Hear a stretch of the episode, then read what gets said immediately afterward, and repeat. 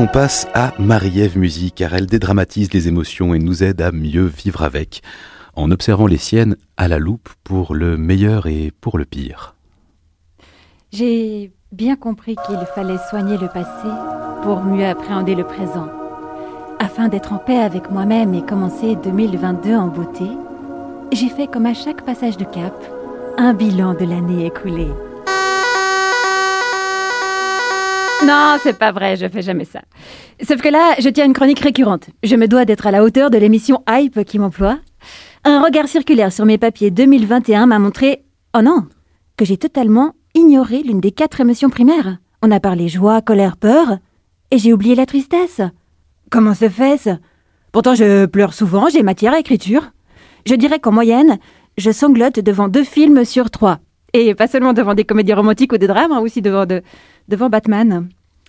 Je fabrique tellement de larmes, je pourrais les revendre aux personnes qui souffrent de sécheresse oculaire. On ne me verra jamais éplucher un oignon. L'activité est bannie de ma cuisine au même titre que faire cuire une quiche ou un gratin. Mais ça, c'est parce que j'ai pas de four. Ma cuisine est trop petite. J'ai une cuisine de comédienne. Ma formation de comédienne aurait-elle bousillé aussi mes sécrétions lacrymales Si, si. On apprend à pleurer, ou plutôt à retrouver un état émotionnel qui nous permet de le faire. Il n'y a pas de remède miracle, hein, c'est aussi épuisant que dans la vraie vie. Je sais pas vous, mais après une crise de larmes, parfois, j'ai l'impression d'avoir couru en marathon. Enfin, j'en ai jamais fait, mais j'imagine. Les larmes ne sont pas synonymes de tristesse. Hein. Celles causées par les oignons sont appelées pleurs réflexes. La joie peut en créer, ou encore euh, la colère.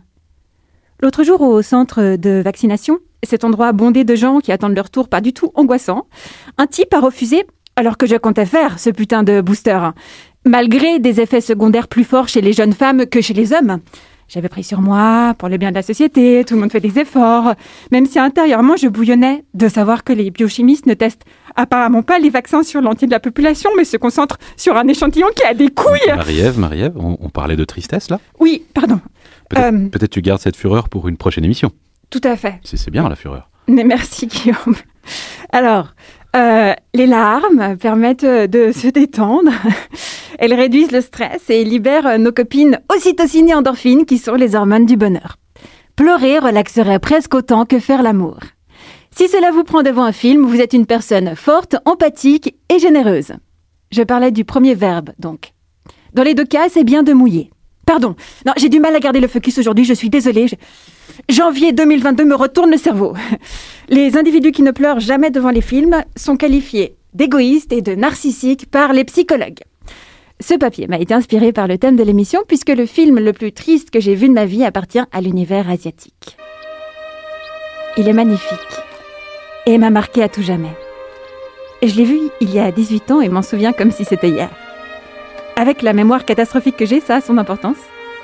Il se nomme Le tombeau des Lucioles. C'est simple, j'ai commencé à pleurer à la moitié de l'histoire et j'ai continué jusqu'à la fin non-stop.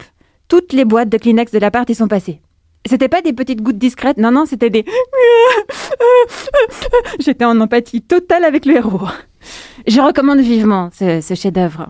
Pourquoi pas avoir avec son ou sa chérie, cela peut être un test, si la personne à côté ne lâche rien durant le film ou dans les minutes qui suivent, même pas une larmichette, c'est le moment de fuir. Est-ce que j'ai parlé tristesse dans cette chronique? Pas vraiment, mais ce début d'année échappe à toute logique.